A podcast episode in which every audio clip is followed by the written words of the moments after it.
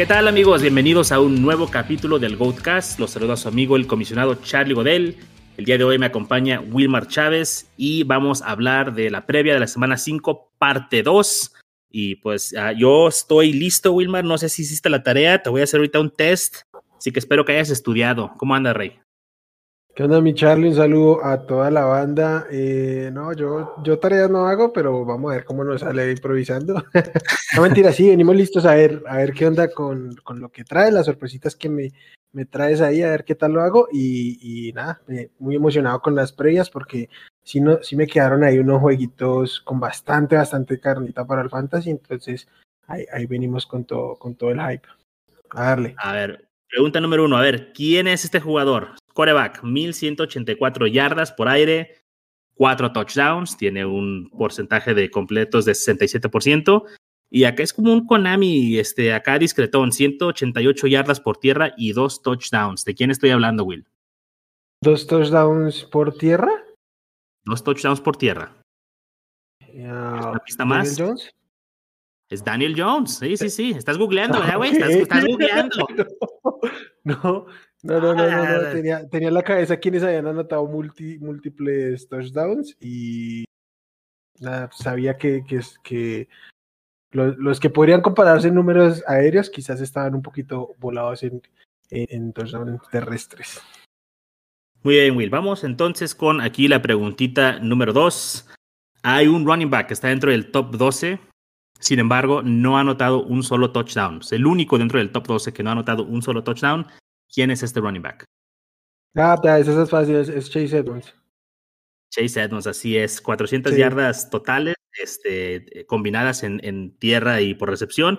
Aquí lo que le ayuda a él, ¿no? Es formato PPR, 20 recepciones. Y bien, si pensamos que debe de haber alguna regresión positiva en cuestión de touchdowns, tiene que empezar a anotar. Definitivamente sabemos que la línea de gol no es lo suyo. Uh, pero yo quería traer a este jugador aquí a, a, a relucir porque pues, ha, ha, llevado un poquito de reflectores James Conner, pero siento que es como falso, ¿no? Lo de Conner por los touchdowns. Eh, ¿Crees que sea buen momento para tratar por ahí si a alguien se le va la onda a comprar a Chase Edmonds? Sí, creo que es momento para comprar a Chase Edmonds, además porque eh, al menos en Twitter vi mucha, mucha gente hablando de James Conner, que sinceramente no entiendo por qué, porque en puntos fantasy se entiende el por qué, pero apenas, apenas tiene apenas tiene 172 yardas y por el juego terrestre en, en 53 acarreos. Entonces, obviamente los, los touchdowns están maquillando muchísimo, muchísimo. Tiene que haber una regresión. Ya no vamos a hacer aseveraciones tan explícitas como ya lo hicimos no. con él porque nos, no. nos, dejó en ridículo. Pero Cállate. no, clara, claramente un, un, un, un running back no puede estar anotando cada 42 yardas como lo está haciendo él. Bien, amigo, una más, la última. Uh, este, no te voy a poner a adivinar quién es, nada de eso. M más bien queramos que, que, quiero que me des un diagnóstico de este jugador. Keenan Allen es okay. el wide receiver número 19 en la temporada. Uh -huh. Tal vez estamos un poquito frustrados con él, sentimos que no está rindiendo. Sin embargo, hay volumen. Tiene 48 targets, 28 recepciones, muy pocas yardas, creo que es el problema, y un solo touchdown. Es momento de entrar en pánico, es momento de vender, es momento de comprar. ¿Tú qué haces con Keenan Allen? Quizás momento de comprar, pero ah, es difícil que, que sea vendible, por, digamos así, que te lo quieran vender por el, por el solo nombre. Pero sí, creo que hay, hay un tema aquí con la, con la aparición o el, la explosión de, de Mike Williams, que sí la preveíamos, pero no al grado de lo que sucedió. Y el juego anterior ante Las Vegas, ambos fueron un poco decepcionantes, sobre todo Mike Williams. Este, creo que, que Keenan Allen cumple ahí como con su piso, pero pues sí, se espera aún más de él. Eh, yo lo compraría por un tema que siempre he expuesto aquí en el, en el, en el podcast de talento. Es el que es el que genera las oportunidades, especialmente en los receptores. Son su corrido de rutas, su capacidad de, disputar balones y pues el perfil de alfa que tiene, que tiene eh, Allen. Yo creo que que tiene que abrir una oportunidad. Y bueno, está haciendo una temporada, no sé si decepcionante, creo que, que no es la palabra, creo que un poquito frustrante, un poquito que no cumple con el hype que se podría tener sobre él, pero poder recibir 17 no creo que digamos podamos considerarlo un boss. Eh, y, sí, más bien que tiene que ir en ascenso. Entonces, si alguien está por ahí asustado con, con no ver los puntos totales que quisiera de Kieran Allen, sí buscaría comprarlo. ¿Qué opinas, por ejemplo, un caso como el de Diego Samuel? ¿Podrías ofrecer a Diego Samuel por, por Keenan Allen? Uy, esa es eh, una muy buena pregunta. Y yo pienso que en el caso de Debo, ah, obviamente estamos hablando de redraft, ¿verdad? Yo creo que en redraft sí lo ofrecería. En redraft eh, está parejo, está muy parejo, pero Confío más en que Keenan Allen va a, enderezar el, el, barco o que va a tener mejor producción, a pensar que Divo va a mantener la producción que lleva hasta ahora. Creo que en base a eso es, que Estoy, estoy muy de acuerdo, aunque Divo Samuel tiene una, una carga de targets bastante, bastante interesante. Es muy similar a la de, a la de Keenan Allen, entonces yo creo que tiene que compensarse. Además, en algún momento tienen que involucrar más a Josh Kittle de manera activa en esta ofensiva. Sí, sí, pero, es muy difícil. O sea, no juzgaría si, si me rechazan el trade o, si recibo ese trade, está muy parejo. Creo que cuestión de gustos ya hay a esas alturas. Sí. Sale, amigo. Pues con eso finalizamos esa pequeña mini trivia. Lo hiciste muy bien, ¿eh? Sí hiciste la tarea. Estoy orgulloso de ti. Ah, vamos con la previa de la semana 5, parte 2. Arrancamos con Philadelphia Eagles contra Carolina Panthers. ¿Qué línea tiene este juego, Wilmar? Eh, este juego está pronosticado para 44.5, o sea, creo que es una línea bajita. Los, los Panthers son favoritos por menos 4 jugando como locales. Creo que es un, partido parejo según Las Vegas, porque un poquito más de la locaría la ventaja para, para los Panthers pero proyecta poquitos puntos, menos de 45. Creo que para estas épocas de la NFL son bastante, bastante pocos. Sí, es 21 a 24 más o menos, no es lo que pronostican.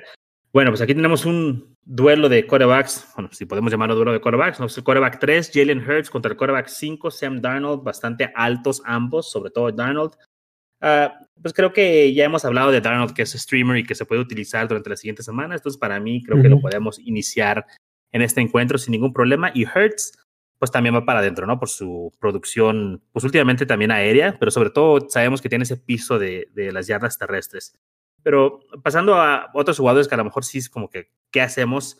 Caso de Miles Sanders y Kenny Gainwell, ¿cómo estamos abordando esta situación? Eh, preferiblemente sentar a ambos. Eh, Kenny Gainwell, ya lo habíamos dicho, debe estar sí o sí en roster de fantasy pero ninguno de los dos tiene el volumen suficiente para destacar. El matchup contra los Panthers, que es la cuarta mejor defensiva contra los running backs, eh, pues no es nada favorable. Los están utilizando sumamente mal, aunque Gainwell tuvo mucho volumen aéreo y creo que eso le va a dar muchísimo valor en, en, en un futuro y en matchups muy puntuales. Creo que este no es el, no es el matchup, por lo mismo que, que pinta parejo, y bajito, creo que no se va a salir de control este juego para, para Filadelfia, van a mantenerse en algún momento en el, en el juego y entonces no lo van a estar buscando tanto por, por recepción. Sí, Miles Sanders en los últimos dos juegos tiene dos acarreos y siete acarreos respectivamente. No es para nada el volumen que queremos ver en, nuestros corredores. Entonces, si se pudiera, pues sí, hay que sentarlo, pero pues hay ocasiones que los drafteaste tan alto que seguramente tus otros running backs no son tan buenos, entonces tienes que asumir ese riesgo, pero eh, de preferencia, pues tratar de, de no alinearlos. Caso de los Carolina Panthers, Christian McCaffrey, yo leí por ahí que es una decisión previa al juego. Esto pues hace más difícil pronosticar pues qué tipo de juego puede tener, pero pues si está activo lo tienes que meter, ¿no? O sea, es el jugador, el mejor jugador de fantasy en la actualidad. Entonces, no lo vas a sentar, ¿no? aunque jugara medio juego o lo que tú quieras, creo que te va a producir bien.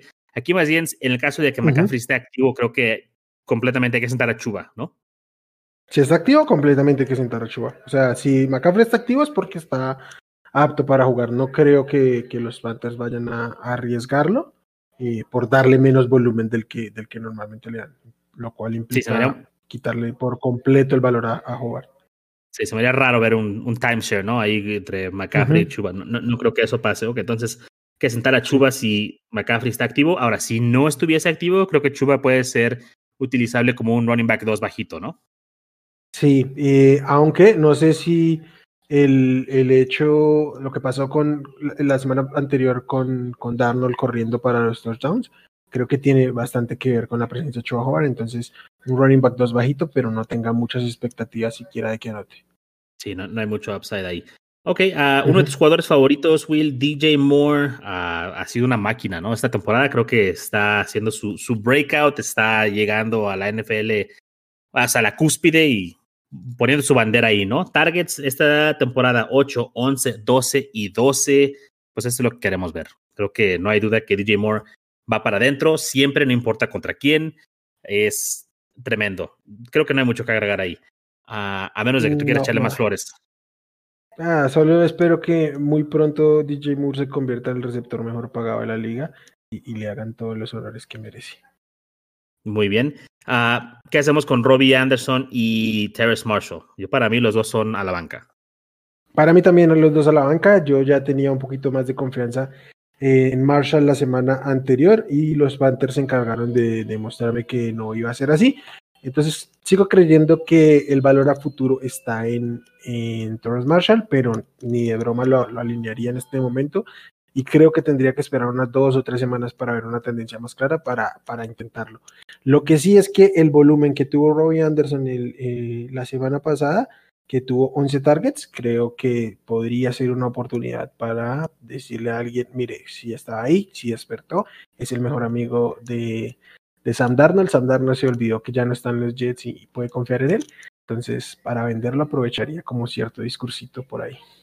Sí, puede ser. Y también nada más quiero mencionar con Terrace Marshall, los snaps han ido subiendo cada semana. Entonces, eso es algo bueno. Nada más no se ha visto la producción, pero el hecho de que esté uh -huh. en el campo, pues es una buena noticia. Por otro lado, uh, creo que solamente hay un jugador de los pass catchers, bueno, de los wide receivers de Filadelfia que podemos alinear. Es Devonta Smith, que ha tenido buen volumen, sin embargo, no ha podido despegar, no ha podido producir como quisiéramos. Pero pues yo, yo pienso que es alineable, ¿no? Que sea como un flex, quizá un wide receiver 3. Sí, no, es, es, que es muy difícil sentarlo con el volumen que está teniendo. Eh, no hay que tener tantas expectativas por el tema de lo que siempre se ha dicho, su perfil, pero está mucho tiempo en el campo, ya ahora está manteniendo más del 90% de snaps. De hecho, siempre ha tenido un buen volumen, un buen volumen de snaps. Entonces, sí creo que lo alinearía. Además, esta defensiva profunda de Carolina eh, está un poquito mmm, remendada. Va a ser tuvieron un par de buenas contrataciones, pero hay que esperar. Y no sé si, si CJ Henderson vaya a jugar o cómo está el tema, pero entonces sí, sí creo que puede tener un value ahí. Ok, y por último, los tight ends de Filadelfia, ¿podemos alinear alguno de Godert o Ertz? No, yo creo que Dallas Godert es, mmm, si bien fuera de estos ocho que siempre decimos que tienen eh, que fijo su titularidad, es streameable y creo que es streameable de la parte alta de este otro grupo de Titans. Perfecto, muy bien, Will. Vámonos entonces al siguiente juego que tengo acá es Tennessee Titans contra Jacksonville Jaguars. ¿Qué línea trajiste para este juego? Tennessee favorito por mmm, menos eh, 4.5 y okay. un, un over-under de 48.5. Eh, creo que para lo que son los Jaguars están pronosticando demasiados puntos. Sí, bueno, 20 puntitos por ahí. Ok, uh -huh. empecemos con los uh, quarterbacks. ¿Qué lectura le das a este juego? Eh, creo que, que Trevor Lawrence puede tener un buen juego porque la defensiva de los Titans no, no pues sobre todo la defensiva profunda no, asust, no asusta a nadie, pero yo no me metería en, esa, en, esa, en ese juego. En ligas de un coreback no lo, no lo pondría Trevor Lawrence, pero puedo considerarlo si un streamer a la hora de rankear, no, no tomaría yo el riesgo de ponerlo. Uh, yo para mí pienso que Tannehill tiene un mejor match, o sea, al enfrentarse a Jacksonville, difícilmente o sea, lo vas a encontrar en waivers o lo que sea, pero uh, pues sí, o sea, es, es, un plus match, ¿no? Pa para él, creo que puede aquí por fin tener un juego, si tuviera quien lanzarle, ¿no? Porque AJ Brown, como que Sí, AJ Brown pinta para que como que va a jugar. Eh, Julio Jones no ha entrenado en lo que va de la semana, entonces él probablemente no juegue. Y quizá van a tener que volver a, pues, apoyarse de, de Derrick Henry, ¿no? Que sin duda es un jugador que vas a meter, un jugador matón. Y pues bien, aunque el match es bueno para Tannehill, ¿a quién le van a pasar el balón, no? Porque tampoco los, los Tyrants se pueden confiar. Eh, uh -huh. Por el lado de Jacksonville, James Robinson tuvo el 95% de los snaps la semana pasada ¿Este es el nuevo rol de James Robinson o, fue una anomalía? ¿Tú qué opinas? Pues yo esperaría que no fuera una anomalía y sobre todo teniendo en cuenta que Carlos Hyde no fue, no fue activado siquiera sin, o sea, no tenía lesión ni nada, simplemente por decisión no lo aniliaron. El que sigue ahí es Darwin Bowale y, no, no dice nada. Entonces yo creo que afortunadamente volvemos a tener al James Robinson que deberíamos haber tenido desde la lesión de Travis Etienne. Sí, pues la lesión es haciéndole la chamba a Urban Meyer, ¿no? O sea, si no fuera por las lesiones, no, le dan a Robinson la bola. O sea, ahora con la lesión de DJ Chark, yo creo que tenemos que ver una mayor producción de Levis Chenault, lo que es el que se va a ver beneficiado, aunque también Marvin, Marvin Jones ha estado en el 90% de los snaps en, todos los juegos y tiene 8 targets por encuentro. Se tuvo 8 targets contra Cincinnati. Uh, a veces me debato a cuál de los dos wide receivers me gustaría tener, si a Marvin o la Vizca. Creo que Marvin de repente es más seguro, pero la Vizca presenta un upside tremendo, ¿no? Con su atletismo. ¿Atleticidad? ¿Qué es? ¿Atletismo o atleticidad? Creo que la traducción literal es atletismo. No sé si esté bien hacer esa traducción literal. Eh, pero digamos que con su capacidad atlética. Ah, capacidad atlética, bien, con su capacidad atlética, sí, creo que presenta un, gran upside, ¿no? Sí, eh, sí, no, y la diferencia que hubo en hacer yards para esta semana, en una recepción hizo todas las yardas por recepción que había tenido en los otros tres juegos, entonces si lo utilizan bien, no solo en este, en este rol, sino además del rol que tenía de, gadget, de tenerlo en jugadas cortas, algo que Trevor Lawrence hacía mucho contra y se tiene en Clemson. O sea, si logran combinar estos dos roles, el upside de, la Vizca va a ser pues el upside que tenía la Vizca en la previa, que, todos le veíamos. Bien. Y por último, mencionar ahí, hay que tener en cuenta a Dan Arnold, que pues como se pierde aquí eh, DJ Shark, quizá Dan Arnold pueda ser incorporado pues dentro del cuerpo de receptores, aunque creo que no es momento, ¿no? Nomás hay que tenerlo por ahí en la mira. Sí, no, no es momento, hay que tenerlo en la mira. También hay que, que tomar en cuenta que James O'Shaughnessy en semana 1, en semana 1 tuvo mucho, mucho promedio de rutas corridas, estuvo muy presente en los snaps ofensivos. Entonces creo que Dan Arnold, en la medida en que vaya pasando el tiempo, va a empezar a asumir este, este rol que obviamente en las primeras semanas pues le va a costar porque está acoplándose a un nuevo sistema ofensivo. De acuerdo. Bueno, el siguiente encuentro, Will, que tenemos aquí es uh, los Cleveland Browns contra los uh, LA Chargers. ¿Qué línea tenemos para este juego? Los Browns en Los Ángeles son favoritos de los Chargers por 2.5, un over-under de 47 puntos. Uf, se me hacen poquitos puntos, o sea, de favorito los Chargers, la verdad. Ah, pues mira, para empezar, lo primero que te puedo decir es, uh, yo voy a sentar a Baker, creo que la defensa de los Chargers es bastante buena.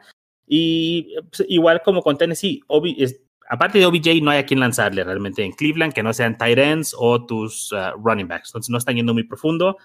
Entonces no quiero usar a Baker esta semana. Caso puesto con Herbert, que semana a semana, no importa contra quién se enfrente, pues lo vamos a alinear, ¿no? Estoy de acuerdo, pero miren las expectativas con Justin Herbert esta semana. Esta defensiva de, de Cleveland va muy en serio. Y Roshan Slater no ha permitido capturas, pero creo que esta racha se le acaba esta, esta semana contra la, la, defensiva, la frontal de, de, los, de los Browns. Además, la secundaria también es bastante interesante. Entonces, hay que moderar las expectativas con Baker, pero hay que alinearlo porque tranquilamente te da un juego de 40 puntos entonces no, no se podría sentar, pero se trate de arriesgar un poquito en otras posiciones. Sí, eh, sé que no es quizá relevante, o sea, no equivale a puntos en fantasy, pero va a ser un buen duelo entre línea ofensiva y línea defensiva, ¿no? Miles Garrett y. Miles Garrett y. y... Devin Clowney ahí contra los tackles de, de, los Chargers, uh, sobre todo Rashawn Slater, ¿no? Que ha jugado muy bien. Creo que va a ser un buen duelo. Y bien, uh, Chubb y Eckler, evidentemente, este, tienen que jugar con confianza. Creo que el mismo caso con Karim Hunt, ¿no? Karim Hunt tiene un rol muy específico y pues es un running back top 24, semana a semana. Va a haber semanas donde te puede dar mejor producción, semanas donde no, pero se alinea, ¿no? Hay que alinearlo, claramente esta defensiva de los Chargers hasta la semana anterior era la segunda peor contra, contra la carrera, solo mejoró un poco gracias a un fenómeno llamado Josh Jacobs. Entonces, yo creo que si no hubiera sido por la línea ofensiva de los, de los Raiders, esta situación no hubiera cambiado en lo más mínimo para los Chargers. Y pues lo que decías, el juego aéreo es, pasa por, brilla por su ausencia en Cleveland. Entonces hay que alinear a Hunt acá. Bien, uh, ¿qué hacemos con OBJ? Mm, creo que tiene mucho riesgo, pero por cómo están conformados los rosters, creo que puede ser utilizable en un flex, un flex arriesgado, eso sí.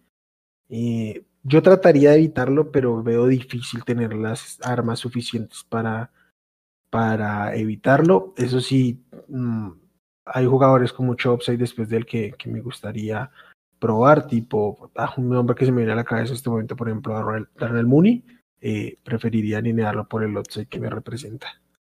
Sí, yo para mí OBJ es un sit esta semana a la banca completamente, es, es, demasiado riesgo, los Chargers es una buena defensiva, si, bien este no, no, es la mejor contra la carrera, creo que contra el pase o sea, se defienden. Muy buena. No OBJ para mí. Uh, Keenan Allen, excelente volumen, como mencionamos al principio del programa, esperamos que haya una regresión positiva en cuestión de touchdowns y, y jugadas más largas. Es imposible que siga manteniendo este, esta racha, ¿no? De 8 o 7 recepciones con 35 yardas, con 56 yardas, o sea, eso no es lo que queremos ver de él. Y pues bien, hay, que alinear a Keenan Allen y Mike Williams también, obviamente, definitivamente alineable. Estaba viendo las tendencias con él, los targets semana a semana han venido abajo, no sé si, bueno, un, target menos, un target menos, un target menos.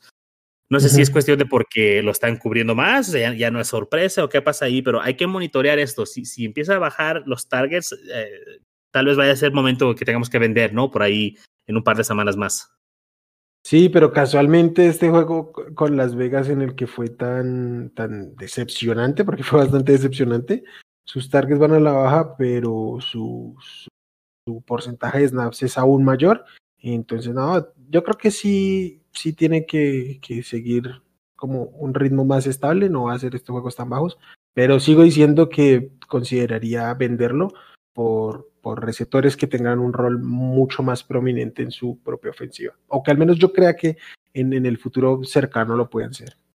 Sí, y lo que pasó con los Raiders también la semana pasada es que los Chargers los mataron con Jared Cook y con sus tight ends, con Daniel Parham. Entonces, no hubo necesidad de tener que, que, buscar quizá a Williams. Y por ahí hubo una, creo que este, le quedó largo el balón, ¿no? Que pudo haber sido un pase largo, pero pues, bueno, no, se no se completó.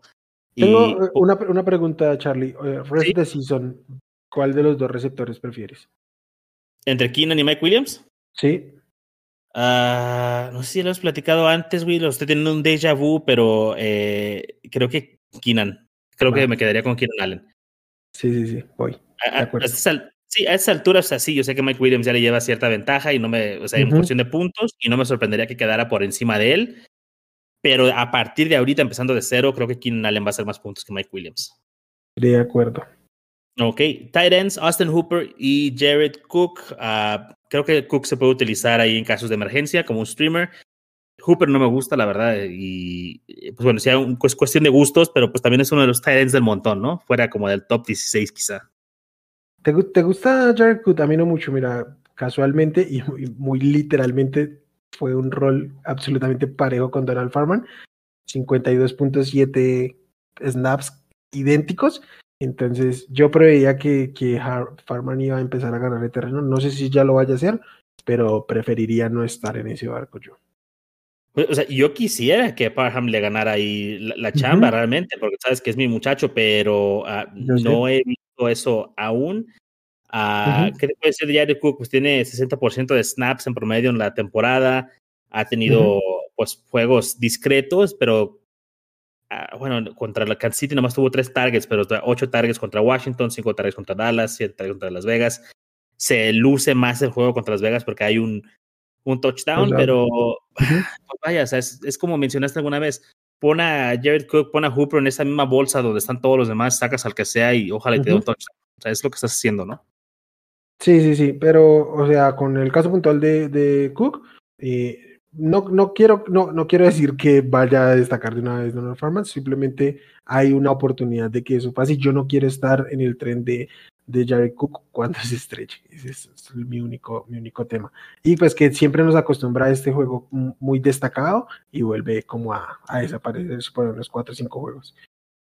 Bien, Will, vámonos con el siguiente juego, los Chicago Bears contra los Las Vegas Raiders.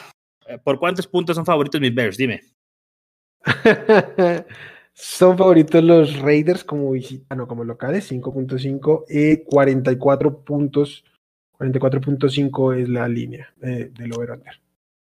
No, no puedo creer que no haya más dinero en, los Bears, la verdad. Eh, tal, vez es el efecto aquí de Fields, que pues para mí ahorita es un sit, a menos de que estés desesperado ahí por puntos, este, pero eh, es un sit para mí. Y Carr, eh, creo que puede ser un stream, había estado jugando bien, este último juego ya, ya no se vio tanto. Chicago presiona bien al, al quarterback, ¿eh? Chicago presiona muy bien al quarterback. Si bien sus safeties no son buenos, los corners sí tienen un buen desempeño. Entonces sí moderaría mis expectativas acá con, con Derek Carr. Mm, no sé si tienes la misma lectura que yo aquí con los quarterbacks. Tengo una lectura muy similar, sí, creo que creo que esta temporada de MVP de Derek Carr era insostenible. Y pues nada, cuando no tiene la capacidad de explotar realmente las capacidades de tu de tus receptores, que valga la pena la redundancia, este, es muy difícil sostenerlo y, contra Chicago creo que la presión les puede caer y se vio muy, muy mal la, la línea ofensiva contra los Chargers. Sí, de hecho, o sea, no porque sean los Bears, pero no me sorprendería que este fuera un partido mucho más apretado o que incluso dieran la sorpresa a los Bears simplemente por la línea defensiva contra esa línea ofensiva, ¿no? Entonces, hay que monitorear eso y por esto mismo, Jacobs y Drake, o sea, a la banca, para mí los dos, no me importa qué tan alto hayan drateado a Jacobs, realmente no se ve bien y, creo que no, no vale la pena pues alinearlo, la verdad. O sea, creo que a lo mejor es un poquito fuerte, pero para mí, no, gracias, no, no sé tú. No, se está yendo realmente mal. Josh Jacobs, no, no, gracias, no, gracias, no, gracias. Bueno, nada que hablar. ¿Qué hacemos con uh, Damian Williams, que fue el, el pickup caliente de, estos waivers? Yo, para mí va para adentro. Uh, yo también me la, juego con Damian Williams. Eh, no sé si pueda tener el mismo volumen de Montgomery, pero creo que le va pegando en el, en el palo por ahí. Entonces, sí, quizás sea menos efectivo porque ya lo habíamos dicho, Montgomery estaba jugando mejor, pero Damian Williams tiene que ser al menos un, un running back 2 con bastante upside contra esta defensiva de los Raiders, que es la séptima peor defendiendo a los running backs, eh, va para adentro. Sí, para mí, top 18, pues seguro, para mí, top 18. De ah, acuerdo. y, lo vas a tener ahí cuatro o cinco semanitas, lo cual está muy bien. Eh, por ahí estaban preguntando en el chat de la banda, o sea, que si no nos asusta el hecho de que regrese Tari Cohen. Ah, no, y por dos razones, ¿no? O sea, no es como que Cohen vaya a llegar a quitarle la chamba, no es el mismo tipo de jugador, y la verdad es que ni siquiera sabemos cómo va a regresar Cohen, ¿no? Después de esta lesión. si, si bien, de, hecho, creo que ya debió de haber regresado realmente y está raro que, que no esté listo a estas alturas de, de, la temporada, entonces no, no me asusta, la verdad. Además, eh, si, si Damian Williams se hace sencillamente el rol de Dean Montgomery, mmm, creo que sigue estando ahí el rol de, de Tariq Cohen, que pues, Montgomery tiene nueve targets esta temporada, poco más de tres juegos de, tres targets por temporada si tomamos, por juego, si tomamos en cuenta que se perdió casi que medio juego. Entonces, este, creo que si regresa Cohen, aunque regrese bien, va a asumir más bien el rol que tenía Damian Williams en esta ofensiva y que, que no, no reemplazar más ese, ese otro volumen. Entonces, creo que por, pues por, simple uso terrestre, Damian Williams debe, debe seguir ahí. Sí, Damien Williams tiene su rol, o sea, y es su rol seguro. A mí no me sorprendería que terminara siendo un back de tres downs en estas cuatro semanas. O sea, la verdad, no sé cómo va a regresar Cohen. Le van a dar la oportunidad de, de, ganarse su trabajo de nuevo, pero no creo. O sea, yo pienso que con Damien Williams estamos ahí muy, muy seguros en cuestión de fantasy. Creo que tiene buen piso. Lo van a utilizar, o sea, es, va a tener volumen. Eh, bueno, quedándonos por el lado de los Bears. Eh, el elefante blanco. El elefante blanco, sí. Ya, ya. El breakout se viene aquí, güey. Aquí viene el breakout con Allen Robinson. Uh, lo firmo. Eh, me puedo equivocar, pero este, ya lo he hecho antes. No importa. Allen Robinson, yo pienso que este juego tiene su breakout. Creo que van a, a tratar de, de, hacerlo con un propósito, ¿no? De que este sea el juego para él. Y Mooney, pues, es una amenaza siempre que, que esté profundo ahí con Fields, ¿no? Uh, no sé si pueda respaldarme aquí con lo de Allen Robinson o si tú ves algo como que es imposible mientras esté Fields ahí, pero yo pienso que este es el juego. Eh, yo aquí voy a venir a respaldar a Allen Robinson hasta que me canse. Y contra esta defensiva de los Raiders, que no se había visto tan mal, pero en el juego contra los Chargers, perdieron a Damon Arnett, perdieron a Trayvon Mullen, perdieron a otro cornerback, no recuerdo el nombre, Yo no sé cómo va a ser Casey Hayward para contener a estos dos. Creo que los dos se pueden dar un banquete si deciden en algún momento soltarle el brazo a, Justin Fields y le pueden dar un poquito más de protección, que ahí sí puede haber problemas con Fields, pero que lo puedan encontrar unas tres o cuatro veces pueden ser muy explosivos. Ambos, tanto Allen Robinson y, Daniel Mooney, pero yo iría a, muerte hoy con Allen Robinson, creo que este puede ser su breakout. Si de aquí al, al, domingo logran conseguirlo en trade, que es lo que yo voy a intentar hacer, eh, háganlo porque sí creo que puede ser lo que siempre les he dicho. El, los receptores se fabrican sus toques en base al talento y tarde o temprano va a pasar y yo creo que ya este es el punto para Allen Robinson. Sí, y, además creo que lo mejor que le pudo haber pasado a, Chicago también es que Nagy deje de ser el coordinador ofensivo y que ahora ya, ya, lo esté haciendo Bill Laser. Va a ser otra filosofía, ya lo vimos desde el juego pasado. Yo, yo siento que Bill Laser va a decirle a Phil, o sea, el plan de juego es vamos a dárselas a nuestros mejores jugadores y, y más ahorita con Monty fuera. Si bien Williams va a tener el piso que pensamos que tiene seguro, tiene que darle el balón a Allen Robinson. Es tu mejor jugador. Tienes que darle el balón a Allen Robinson y tienes que eh, darle el balón a, Darnell Mooney, que es una gran amenaza. Entonces, yo para mí, breakout para este domingo de Allen Robinson y me muero también ahí en la raya con él. De acuerdo, de acuerdo. Ah, Henry Ruggs, Brian Edwards, Hunter Renfro, ya lo hemos platicado antes, es un cuerpo de receptores pues bastante, pues pobre, quizás sea la palabra. Para Carr tener tantas yardas, es increíble que ninguno de estos tenga, o sea, un, rol prominente en, fantasy. Eh, si tuviera que escoger a uno, sería Renfro, y eso es raro. Ah, pero sabemos que aquí el, el, receptor número uno es Darren Waller, ¿no? Que ha tenido 19 targets, 7, 7 y 7. Entonces es el arma principal, Darren Waller.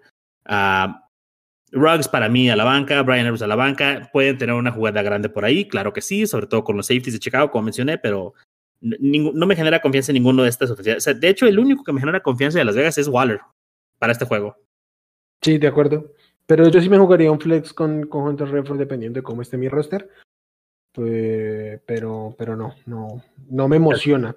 Pero fíjate, Renfro, o sea, no, no tiene el pedigrí, no tiene el draft wow, wow, wow, wow, Ojo con mi muchacho. Tranquilo, tranquilo. Esto, ya no, esto no es el SEC, muchachos. Esto no es el SEC, es la NFL. Bueno, antes de que nos agarremos a cachetadas, vámonos al siguiente juego. Ah, ah, y Cole Komet, sit. O sea, Cole Komet no, no bueno todavía. Sit, sit, sit. Ah, aunque, aunque va contra una defensiva que permite a los, a los tight ends, no, nada que ver ahí. Todavía no. Ok. siguiente juego, Will. San Francisco 49ers contra los Arizona Cardinals. ¿Cuál es la línea para este juego? La línea está en menos 5 para los Cardinals, 50 puntos de over-under. De hecho, es una línea que me sorprende tomando en cuenta que es bastante. Ah, no sé si sea bastante probable o no, pero que hay una oportunidad de que los, los Niners vayan sin Jimmy Garoppolo y eso para mí es, es un downside en el términos de NFL, pero bueno. Eh, empecemos por ahí. ¿Qué, qué, estamos, ¿Qué hacemos? Okay, si Garapolo no juega y tienes a Lance por ahí eh, en tu banca, ¿estás listo para alinearlo? Yo no, pero eh, entiendo que alguien se quiera sentir emocionado contra el Lance. Yo, lo que pasa es que yo a, Lance únicamente lo tengo en Dynasty, no tengo ningún ningún trail Lance en, en, ¿cómo se llama? En, en, Redraft. entonces, no, gracias. Y yo, yo creo que depende de las opciones. Es, misma situación que, con Justin Fields. Yo espero que si tienen a Trey Lance no sea su backup de Kyler Murray, por ejemplo. Entonces, si, es, si es así, si tenían a Baker Mayfield, si tenían a Trevor Lawrence, quizás puedan tomar el riesgo. Yo no lo haría, pero entiendo. O sea, entró, mostró que tiene muchos puntos fantasy en las, en las piernas y, lo hizo contra los Seahawks. Eh, creo que esta defensa de los, de los Cardinals a veces es mejor de, de lo que, más, más bien, a veces, a veces, parece mejor de lo que es, entonces podría correrles, podría producirles, eh, pero pues bueno, es, es un riesgo, es, es, un riesgo, si se quieren divertir con él, pues háganlo. no es algo que yo les recomiende. Yo sin duda tomaría ese riesgo, ¿no? Sobre todo si mi va, como dices tú, es Baker Mayfield o Carson Wentz, no, o sea, Dame a Trey Lance, con lo poquito que mostró el otro día, si bien hemos ya dicho que está verde y todo eso, hizo 25 puntos en un ratito. O sea, sí. y si va a iniciar Trey Lance es porque planearon toda la semana un game plan ah. para Trey Lance, ¿no? Entonces. Evidentemente, evidentemente. ¿Sabes por qué yo no me monté ese barco? Porque yo, o sea, no entiendo por qué deberían tener a Trey Lance en su roster. porque está, está muy tomado Trey Lance. Entonces, imagino que la gente lo está cargando desde el draft y yo no sé por qué tendrían que hacerlo. Entonces, este ese es, mi problema. Ese es mi problema, que creo que deberían tener una mejor opción en, en su roster. Por eso lo recomiendo así. Pero en seco, creo que tiene potencial de top 12 Trey Lance, sin problema. Muchachos, entonces, si, si, han cargado a Trey Lance esta temporada en su roster durante las cuatro semanas, esta es la semana para sacarlo y estrenarlo porque sí, o sea, yo prefiero a Trey Lance esta semana sobre o sea, James Winston, o sea, sobre Jacoby Brissett. O sea, hay muchos quarterbacks que realmente no tienen el upside que tiene Trey Lance, ¿no? Y prefiero tomar el riesgo. O sea, incluso uh, yéndonos a las previas de ayer, si Teddy Bridgewater no juega y Drew Lock es el quarterback de, oh, Denver, obviamente. Oh, obviamente, obviamente. Eh, entonces sí hay oportunidad, pero entiendo que contigo es lo filosófico. ¿Por qué habría de traer a Trey Lance en mi roster para empezar? Exacto, exacto, exacto, exacto. Pero, está la oportunidad de haberlo levantado esta semana y ahí pues, tiene, pues es utilizable, bastante utilizable. Yo lo voy a sacar del taxi, lo voy a alinear, me vale. sin miedo al éxito. Como yo hice ah, con Justin Fields y me dio tres puntos. Así. Estoy dispuesto a asumir el riesgo. Uh, Wilmar, uh, Kyler Murray, pues se alinea, no, no, hay mucho que decir acá, ¿no? Absolutamente nada. Vamos con los running backs. Chase Edmonds y James Conner. Tú ya lo mencionaste, James, eh, James Conner, o sea, muy poca producción uh, o muy ineficiente producción, aunque tiene los touchdowns. Uh, mira, yo aquí tengo los splits. 60% de snaps son para Edmonds, 40% para Conner, 43 acarreos para Edmonds con 255 yardas, 53 para Conner con 172. O sea, es evidente que el mejor corredor de estos dos es Edmonds. Ahí aparte tiene 20 recepciones en 22 targets. Entonces, no nos hagamos tontos con, con Conner porque tienen los touchdowns las últimas dos semanas. Si lo tienen y pueden, vendan ahora y viceversa. Edmonds creo que es un buen momento para comprar. Creo que, eh, pues vaya, tiene un rol muy definido. E, es el rol. El único malo es que no tiene touchdowns y que no sabemos cuándo van a caer esos touchdowns, pero van a caer. Eventualmente tiene que caer. Y no necesita, Charlie. Sigue siendo el running back que más, que más puntos fantasy produce en esta ofensiva, sin tener, o sea, teniendo cuatro touchdowns por debajo del otro. Y no, nos damos cuenta, pero en una ofensiva donde está eh, eh, New, Hawkins, Rondell Moore, Christian Kirk, AJ Green, este tipo es el líder en targets del equipo. Entonces, pues obviamente un target de él no vale lo mismo que uno para, para de Hopkins pero es el líder en targets y no podemos eh, hacernos los de la vista gorda con este tema del volumen aéreo en un running back. Por supuesto que no. Bueno, entonces Edmonds sobre Conner siempre. Y pues bien, se alinea Edmonds, Conner en un caso muy desesperado, en un caso de upside. Estos partidos creo que ya son de, los de las 3 de la tarde, ¿no? Entonces, uh, si ya ves que vas abajo en el marcador y si ves que necesitas unos touchdowns, pues tal vez entonces sí te vas con Conner, pero de otra manera creo que no lo puedes o no lo debes de alinear. De acuerdo. Ok, y por otro lado, ¿qué sabemos de Eli Mecho? Está limitado en uh, las prácticas, pero pues si juega, que ya lo alineamos o, o, ya es sermon, es tan difícil la lectura de este backfield que hasta dan dolores de cabeza. Uh, y en una liga tengo a los dos, porque según yo me protegí cuando se lesionó a Sermon y, fui por Mitchell y no puedo usar ninguno de los dos, porque no sé quién va a ser quién. Es terrible. Sí, lo, lo, primero, creo que lo fácil es que no es Sermon. No, no por ahora. Creo que tarde o temprano debe ser. O sea, yo sigo creyendo en el capital de Rafik y era un running back que me gustaba, pues, no, no mucho, pero sí me gustaba. Pero otra vez en ausencia de la Mitchell, el líder en snaps de esta, de esta, de este back fue Kyle Jusic. 80% de snaps. Entonces sí tuvo muchísimo volumen eh, Trey Sermon, pero y fue eficiente pero yo creo que en el momento que regrese Laia Mitchell, este, tiene, tiene que volver a su rol porque, porque es, es más versátil, porque mm, es más dinámico, creo que se ajusta más a este tipo de ofensiva y, y tiene que seguir acoplándose, pero ambos deberían estar en roster, eso sí es lo que no tengo la, la menor duda.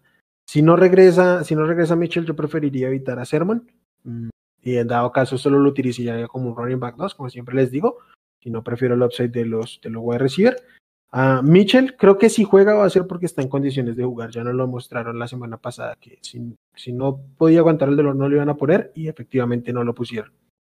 Ok, uh, pass catchers, Divo Samuel va para adentro. Ah, excelente, excelente volumen, ¿no? Lo que trae promedio de 11 targets y está produciendo. Uh, George Kittle, últimamente también le están pasando el balón. Necesitamos más de esto. Aquí la duda que yo tengo es Brandon Ayuk. Me sigue dando desconfianza. Mm, no sé, no sé si alinearlo o no alinearlo. Tú dime qué debo hacer.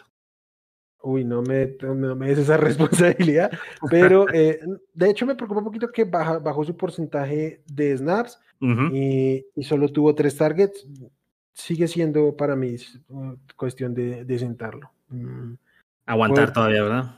Sí, no hay que, no hay que entrar en pánico y no se puede vender porque está muy bajito su valor, pero hay que aguantarlo por el talento que tiene, sino que hasta que no se estabilice más, al menos como el a recibir 2, eh, va, vamos a tener que aguantarlo. El tema aquí es que está claro que Divo Samuel es el wide receiver 1 y que la opción aérea principal de este equipo debería ser Josh Kittle, entonces aunque sea wide receiver 2 va a estar compitiendo para ser el tercer target en una ofensiva que no solo distribuye mucho el balón, sino que tampoco pasa tanto, o sea, cuidan mucho y, más con Garoppolo, entonces pues nada.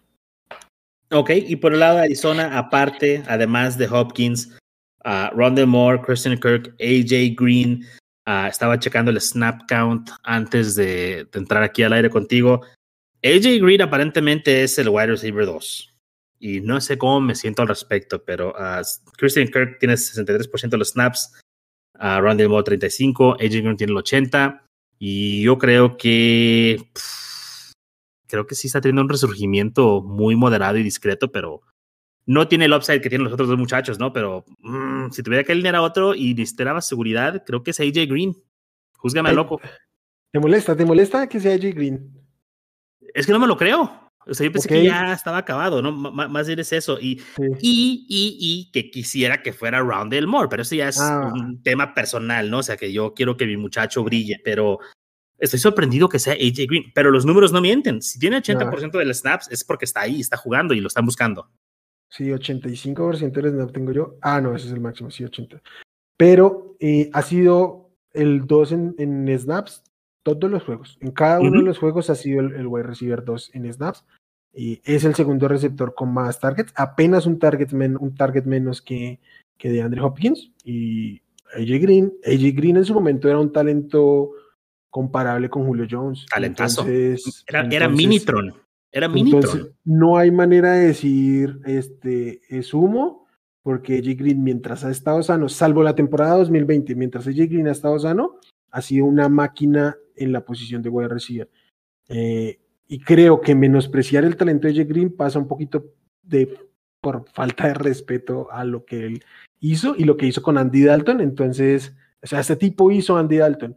Entonces, me acaba de ah, explotar la mente, güey, pensando eso. O sea, hizo todo lo que hizo y lo hizo con Andy Dalton. Ajá. Este, este, este, es Allen Robinson antes de Allen Robinson, entonces, vamos, no, no, no hay que despreciarlo. Eh, si está la oportunidad de tenerlo en el roster, yo, yo lo haría porque, porque sí, ya lo veíamos acabado y, y mira que parece que no es cierto.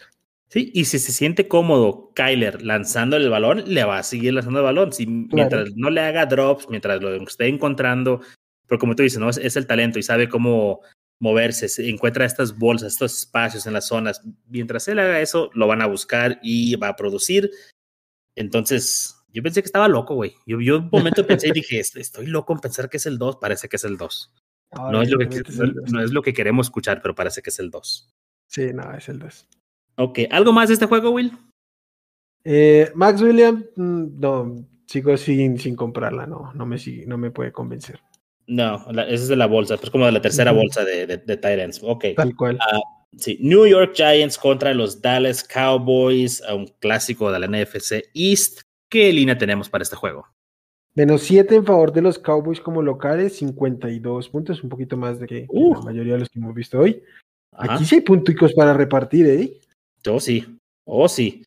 Uh, pues, ¿qué, te parece? Empezamos con los quarterbacks. O, pues, dale, a Ver, eh, Dak Prescott, o sea, pues, obviamente sabemos que va para adentro, pero, pero, aquí hay un gran pero, ¿no? Ok, voy a hablar toda la ofensiva de, Dallas de una vez. Ok. Lamb, Cooper, uh, Schultz, bueno, Schultz sí, sí tuvo un, un gran de producción la, la, semana pasada, pero hemos visto menos targets para Lamb y para Cooper. Pero no es un caso como que no estén targeteando uno por targetear otro, ha bajado los intentos de pase de Dak Prescott considerablemente. Primer juego tuvo 58, bajó a 27, bajó a 26 y en el último encuentro solamente lanzó 22 veces el balón. Ah, esto afecta obviamente el valor de CeeDee Lamb y de Mary Cooper. y no creo que vaya a cambiar para este juego contra los Giants eso, ¿no? O sea, porque le está funcionando y esto le ayuda a Zeke. Zeke está corriendo muy bien, 5.34 yardas por acarreo, para aquellos que tenían miedo y que lo veían lento, nada de eso, está muy bien y está uh, haciéndolo junto con Tony Pollard, ¿no? No es tanto como un timeshare, pero sí está, está compartiendo, pero uh, es más como mantenimiento, o sea, un cambio de ritmo y, y, me gusta. Aún así, Dak Prescott creo que es muy alineable y un quarterback top 8 por lo menos, pero sí. no hay el volumen para todos los receptores y para todos los tight ends. Uh -huh. no, no, sé si, si tú ves lo mismo que yo veo, pero uh, Lam y Cooper me, me, preocupan un poquito por ese, que, que ya no tienen ese upside de volumen loco que tenían. Sí, y es que era evidente que era insostenible el volumen que tuvieron el año anterior en cuando estaba DAC, pero no, no, yo personalmente no, no creí que se fuera a desplomar tantísimo. Es muchísimo. volumen, y sobre todo porque yo no le creía esta defensiva, y sí que parece que esta defensiva es de verdad, y además lo, los juegos que se le vienen para la defensiva tampoco son tan complicados, entonces no veo cómo pueda subir este volumen hasta que no encuentren un rival que de verdad los metan aprietos y lo, los obligue a lanzar, sobre todo por GameScript. Creo que está entendiendo Dallas muy bien el GameScript de los juegos. No lanza si no es casi que absolutamente necesario. Eh, esto da muchísimo valor a Zeke, sin duda, da muchísimo valor a, a Pollard como un running back 2 desesperado. No, no digo uh -huh. que sea un running back 2, no, no es un top 24, pero puede ser utilizable como running back 2 en casos de desesperación. Uh -huh. eh, pero creo que hay que moderar mucho, mucho las expectativas con los wide receivers, especialmente con Amari Cooper que viene tocado de las costillas, del hamstring. Pero sí, yo en, el domingo dije que hay que comprar a CD Lamp. Creo que incluso podemos aguantar un par de semanas para, para comprarlo. Sí, para ver si baja más el precio. Ahora, uh -huh. sin embargo, son completamente alineables, ¿no? Tienes que meterlos claro, ahí y son wide receiver 2. El discurso de siempre, Tienes que. Talento. Si Lamb con 5 puntos adentro es mejor que si Lamb con 40 puntos en la banca. Sí, por, por supuesto. Uh -huh. y, y, bueno, también creo que se beneficia Dalton Schultz de, de, de, este nuevo estilo de juego de Dallas. No tanto ni siquiera por, por los touchdowns ¿no? que, que, ha tenido, pero. Mmm, pues vaya, ya demostró que él es el pass catcher de entre los dos tight ends, creo que ya lo hemos mencionado anteriormente, corre más uh -huh. rutas que Jarwin, está más involucrado, entonces Schultz creo que ya subió un nivel en, en, en nuestro tier de, de tight ends y uh -huh. pues nada, ¿no? Que, que, hay que moderar expectativas con todos los pass catchers. Si nos pasamos al lado de Nueva York, de, de los Giants, pues Daniel Jones, lo mencioné al principio, es el quarterback número 7, es un poquito uh, alto para él quizá, sobre todo por los que están por debajo. Pero uh, pues no sé si lo podamos alinear esta semana con cierta confianza, ¿no? Porque como mencionaste, Dallas, su defensa no es de papel. Uh, ¿Qué hacemos ahí con Jones? Vale, su defensa no es de papel, pero en puntos fantasy sí le permite mucho a los, a los corebacks. Es la segunda peor. O sea, la segunda que más permite puntos, no puedes decir que es la oh, peor. Bueno, y tiene que ver, tiene que ver con. Sí, pero quiero decir, no, puedo, no, puedo, no voy a decir que es la peor porque es una buena defensiva. Es en, más en términos de lo que permite y es por el game script, porque Dallas seguramente se va a ir adelante, es favorito por un touchdown, o sea, es, es favorito por, por, por, más de una posición porque es superar el touchdown entonces, eh, yo creo que Daniel Jones debería ser el streamer de esta semana. Ok, ok, me, me gusta ese take. Uh, uh -huh. Saquon ha ido aumentando su uso y, y, su producción cada semana se ve muy bien. Kenny Goladay en menor escala, pero también creo que ahí va apuntando hacia arriba. Uh, Slayton y Shepard están ambos lesionados. Parece que no, no, sé, no creo que se alcancen a recuperar. Parece que es Leighton sí, pero Shepard ¿Sí? no. Okay, Parece Shepard que no. es Leighton sí, pero Shepard no. Ok, a, a Shepard sí es el que tengo que, que el que no practicó. Ok, eh, como sea, creo que Tony va a tener rol, ¿eh? Creo que, creo que Tony va a tener un rol otra vez en, en la ofensiva después de los nueve targets que tuvo la semana pasada. Se vio bien, se vio decente. Es un jugador divertido, que nos burlamos mucho de él, los mofamos de él. Um, pero vaya, o sea, puede ser que, que, que, nos cae ahí la boca, como ya lo han hecho otros jugadores, está haciendo costumbre. Um, pero pues nada, ¿no? O sea, si le dan el balón, puede hacer cosas especiales. pero también puede hacer nada. O sea, eh, Tony es un jugador tan raro, polarizante y completamente de esos con piso cero. Sí, completamente. Es que le tienen que fabricar mucho los toques. Es que es divertidísimo verlo. Y no es, no es mofa, ¿verdad? Es, es muy entretenido verlo. Pero es un jugador que tiene muchos conflictos con su corrido de rutas, con su ubicación, con su manera de perfilar el cuerpo a la hora de, ir el after cash. Y que en la NFL eso pues cobra. Y, y por eso tuvo un montón de targets. Nueve targets creo que para él es muy, muy significativo. Pero está muy por debajo del promedio de yardas por target, de yardas por recepción que tuvieron los otros dos, que, estuvieron involucrados, tanto que Nicolai como, como John Ross, que se me hace un perfil similar al de, de Tony. Entonces, eh, yo no me emocionaría mucho con él, pero entiendo a los que lo hagan. Quizás soy un poco injusto porque a mí su talento para la NFL no me fascinaba. Entonces, sí, es, tal vez estoy odiando un poquito los números por el tape.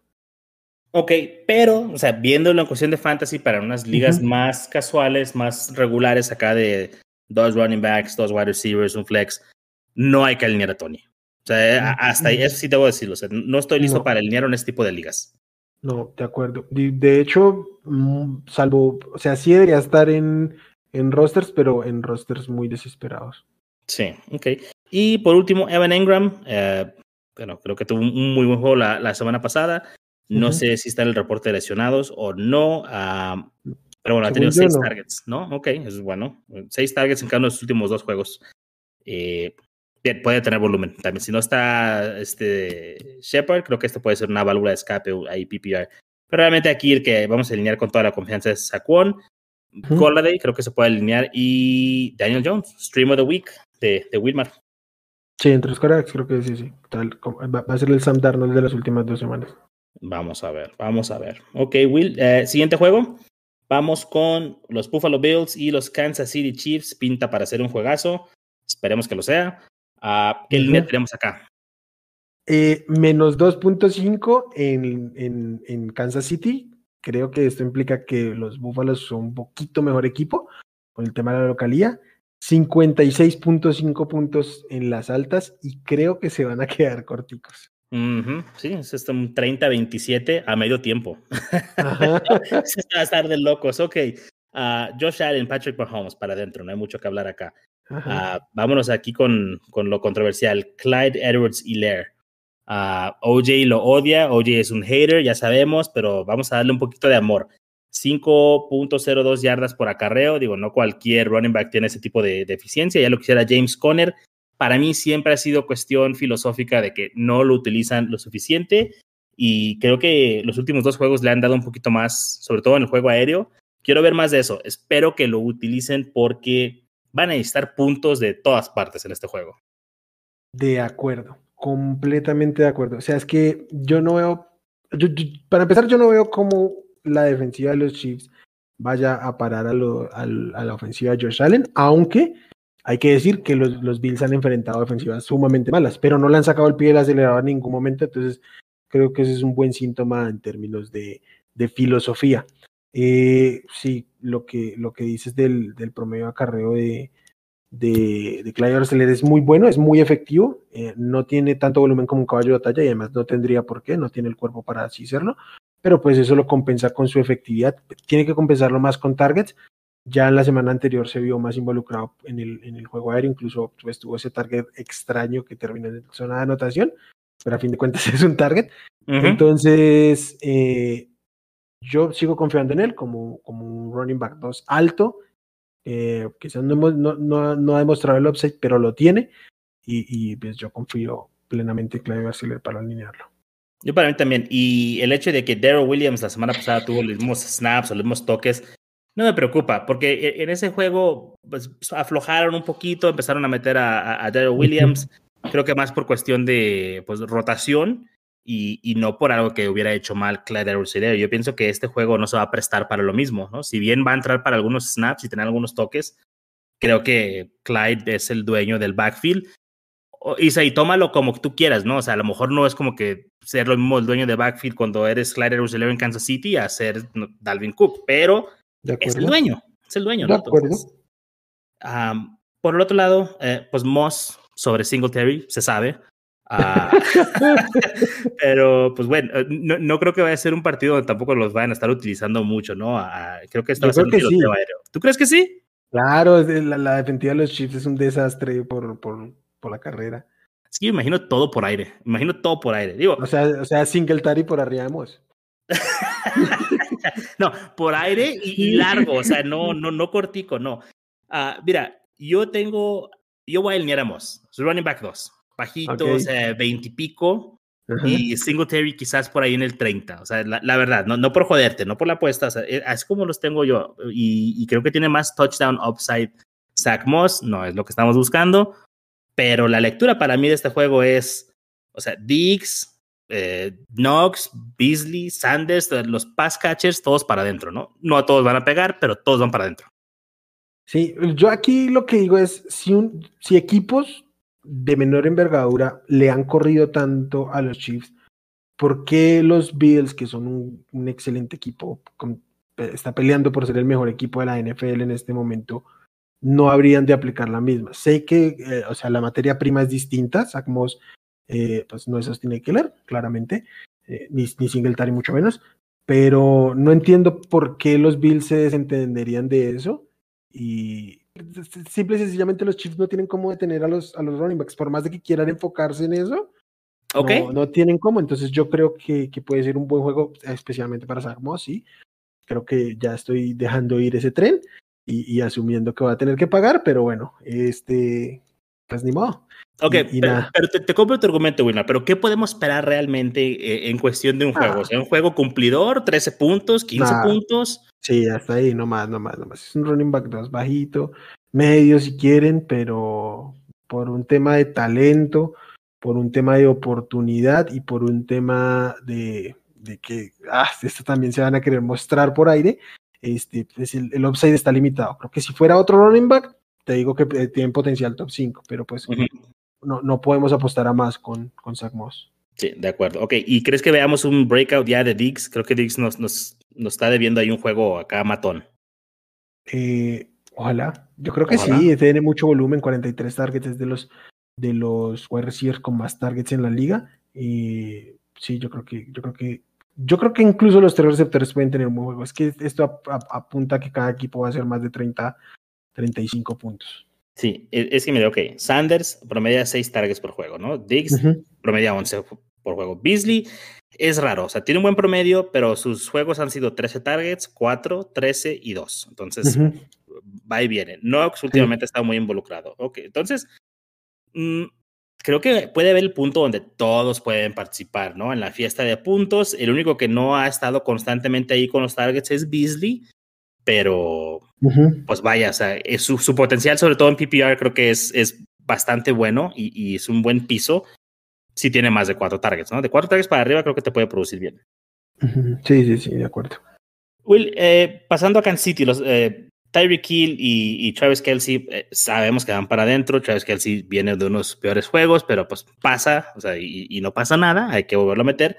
Pero yo quiero hablar específicamente de, de Hill que tuvo un juegazo la semana pasada, pero me preocupa que haya una regresión con Hill y sea el Hill de hace un par de años y no el del año pasado. Entonces, ¿por qué? Ok.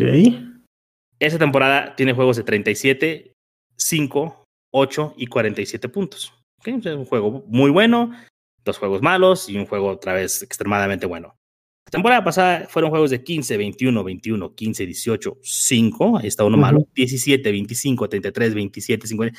Constancia. Constancia. Sí.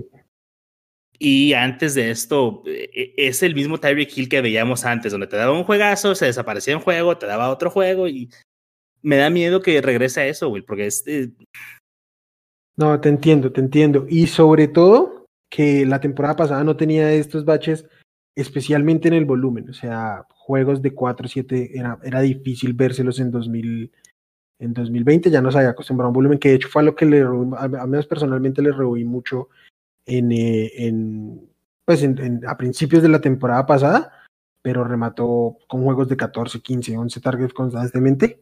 Entonces, y a mí también me asusta, me asusta mucho y creo que es el problema con los Chiefs en general, y es la filosofía. Creo que están, están en la idea de involucrar armas aéreas un poquito rebuscadas, un poquito de que, ah, podemos hacer todo con quien sea. Mahomes está teniendo un desempeño algo extraño. Eh, el problema que es que si tienes a Tarek lo tienes que poner, o sea, no hay manera, no hay manera en que no lo alinees. pensando en eso, si ves la inconstancia, un juego matoncísimo de 47 puntos, ¿lo buscarías vender? Pues, o sea, sí. No digo que lo voy a vender, pero buscaría venderlo eh, y ver qué es lo que me ofrecen de, regreso, ¿no? A lo mejor alguien un poquito más constante o dos piezas que me dieran dos por uno por él. O sea, a lo mejor un Dix y algo más, aunque Dix no ha tenido esta explosividad aún. Sí, sí, sí, sí, sí, sí lo buscaría vender. Ahora, no significa que vas a encontrar alguien que te lo compre. Y no lo vas a vender solo por venderlo. Sí, sí, sí. No, es que el, precio tiene que ser muy alto para, para considerar venderlo.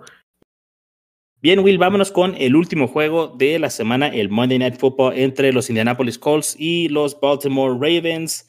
¿Qué línea tenemos para este juego? Este es un juego que Las Vegas pronostica 46 puntos con 7 mm, puntos de ventaja para los Ravens. Eh, y creo que se entiende, ¿no? Los Colts tienen poquito que ofrecer en términos de ofensiva ahorita. Ok, bueno, vamos a hablar rápidamente de ellos. aparte de Jonathan Taylor, ¿hay alguien más? No, nadie más. Ok, y yo veo un problema con Jonathan Taylor. O sea, que lo vas a alinear porque es Jonathan Taylor y porque sí, pero tiene muy poco volumen, Will. Tiene, tiene 50% de, de, los snaps, 52% de los snaps, algo así. Y me parece un descaro tener este jugador, ese talento, y no utilizarlo. Y, y, y, no es como que no lo utilices porque tienes unos receptores muy buenos. O sea, Pittman es el único rescatable de este grupo. Entonces, yo necesito ver más volumen de Taylor. Digo, lo voy a alinear, sí, porque sí, pero necesitamos ver más volumen de Taylor y creo que es un candidato en este momento para comprar, bajito, sí, por volumen. ¿Sabes qué pasa con Taylor y que me molesta mucho? Que es que mm, el año pasado tenía este mismo uso. Eh, no supera, ningún partido del año pasado superó los 60, el 60% de, de los snaps fue efectivo con eso y terminó dentro del top 5 de running backs. También es un poco mentirosa esa estadística de los top 5 del año pasado porque tiene mucho que ver con tantísimas lesiones que hubo de los, de los running backs de arriba.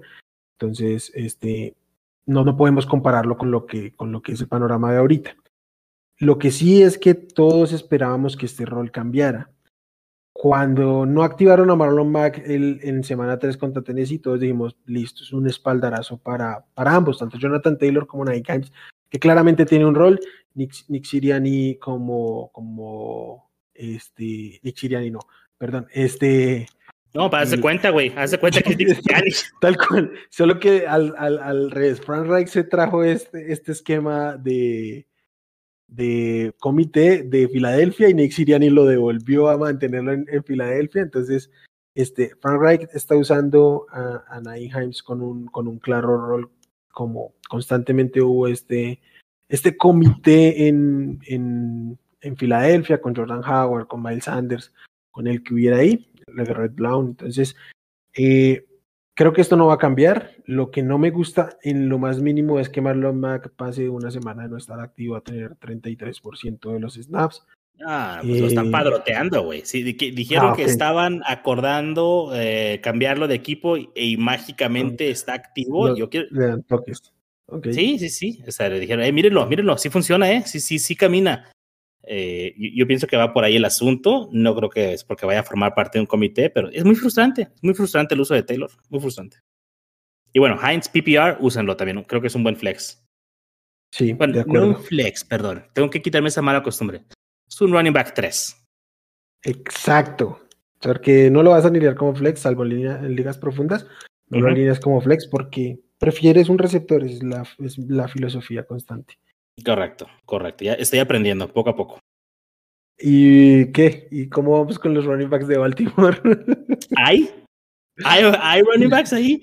Pues eh, mi rey, eh, yo para mí el uno, ya lo había comentado, es la Tavius Murray y pues es, es, un poquito triste la situación, pero bueno, jugó decente la, semana pasada y si vas a apostar por alguno de los que tiene de, de Baltimore, pues tiene que ser creo que la Tavius Murray.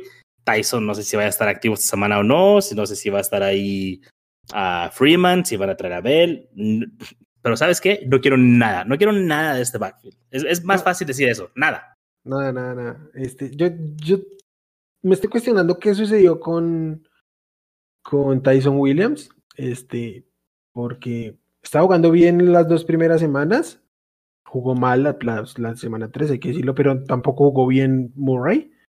Y de un momento a otro, de un, de un porcentaje de snaps que estuvo constantemente en los, en los 50, desapareció. Simplemente no fue activo porque pues se, le cantó a, a, a, Harbaugh no, no, no, no tenerlo. Y pues, evidentemente contra los, los, los, Broncos todos se iban mal, se iban a ver mal y todos se vieron mal y estuvieron a punto de perder el récord de, de juegos de 100 yardas.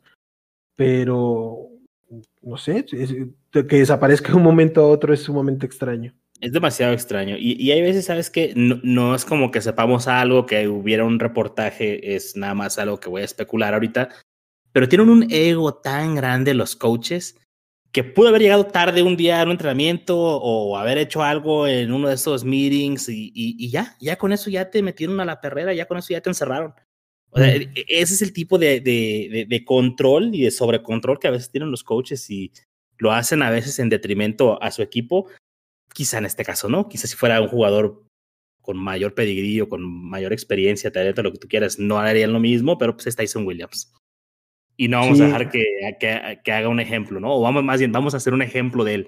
Entonces no sé si va por ahí el asunto, pero sí es muy raro que de venir jugando bien A, estar inactivo completamente y estar, este, o sea, no estar lesionado. De acuerdo, de acuerdo. También los jugadores tienen su ego, ¿no? Y se estaba viendo bastante bien las dos primeras semanas y en semana 3 mm, deja de ser utilizado, ah, capaz también dijo algo y se la cobraron, no sé. Sí, sí, sí. Es, hay puede haber demasiada especulación aquí. Y Tyson Williams es un running back absolutamente prescindible, no nos vamos a mentir. El problema es los que están detrás que tampoco son nada que ver. Entonces, no, yo, yo no metería ninguno, pese a que es un gran, gran matchup para los running backs. Este, yo no, no quiero tener uno pues mira, por ahí. E, e, en un caso muy desesperado, creo que la Tavis Murray es la jugada. En un caso muy desesperado, porque puede, puede anotar el net de gol. Nada más por eso. O, puede, no, mira que, puede ser la mar. Mira que tenía una mala lectura, realmente no es tan buen matchup, entonces más aún no, no prefiero, no, no quiero a ninguno. Y creo que la mar se puede llenar de, de, de acarreos esta semana. Bien. Uh, aquí en, Baltimore hay un jugador que me sorprendió mucho ver hoy eh, el top y encontrarlo ahí. Marquise Brown es un wide receiver top 12. Y yo no lo sabía. No, no, no sabía que estaba tan alto, la verdad. Ha tenido una gran temporada. Uh, no sabemos si va a haber debut de Bateman aún. Creo que puede. Seguramente no. Seguramente, ok. Eventualmente, cuando llegue Bateman, creo que pueden ser complementarios. No significa que vaya a desaparecer Hollywood, pero tampoco creo que pueda sostener este nivel. Uh, ha sido una agradable sorpresa, la verdad, Hollywood. Creo que hay un muy mala reputación y luego él mismo se trajo más carrilla ahí con los drops de hace un par de semanas, pero lo está haciendo bien. Si, si hay alguien que todavía lo odia y pues puedes capitalizar y a lo mejor comprarlo a un buen precio, creo que no es una mala opción como un wide receiver 3. La, gente le agarra mucho a este tipo de jugadores que te dejan juegos este, de un momento a otro en blanco prácticamente. Y yo creo que es un poquito injusto porque es algo muy normal en la NFL.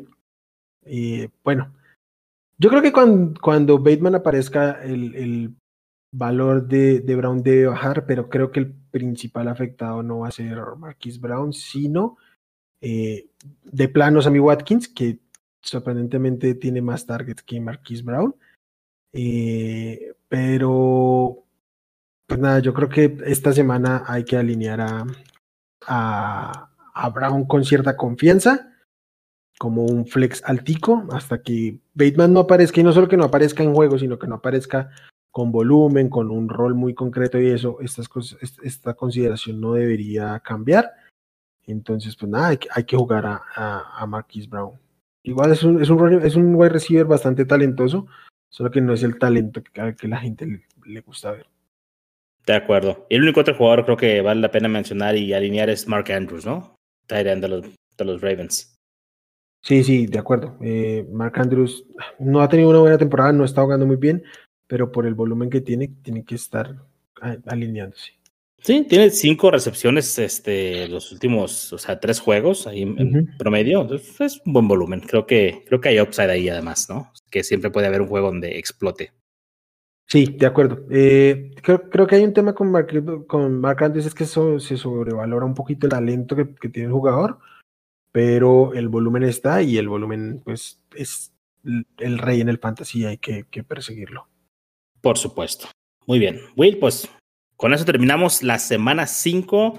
Pueden encontrar en Twitter y en Facebook como arroba GoatSquadFF, en Instagram como GoatSquad-FF y les vamos a dejar también el link para que puedan entrar a el chat de la banda del escuadrón. Ahí pueden cotorrear con nosotros, hablar de fantasy, cualquier pregunta y duda también ahí podemos atenderles. Will, pues como siempre hermano, un gusto y pues buena suerte en la semana 5, excepto donde juegues contra mí. Venga, mi Charlie, saludos, saludos a toda la banda y que les va muy bien en sus enfrentamientos, los mismos deseos que Charlie y pues nada, chao banda. Sale, hasta luego.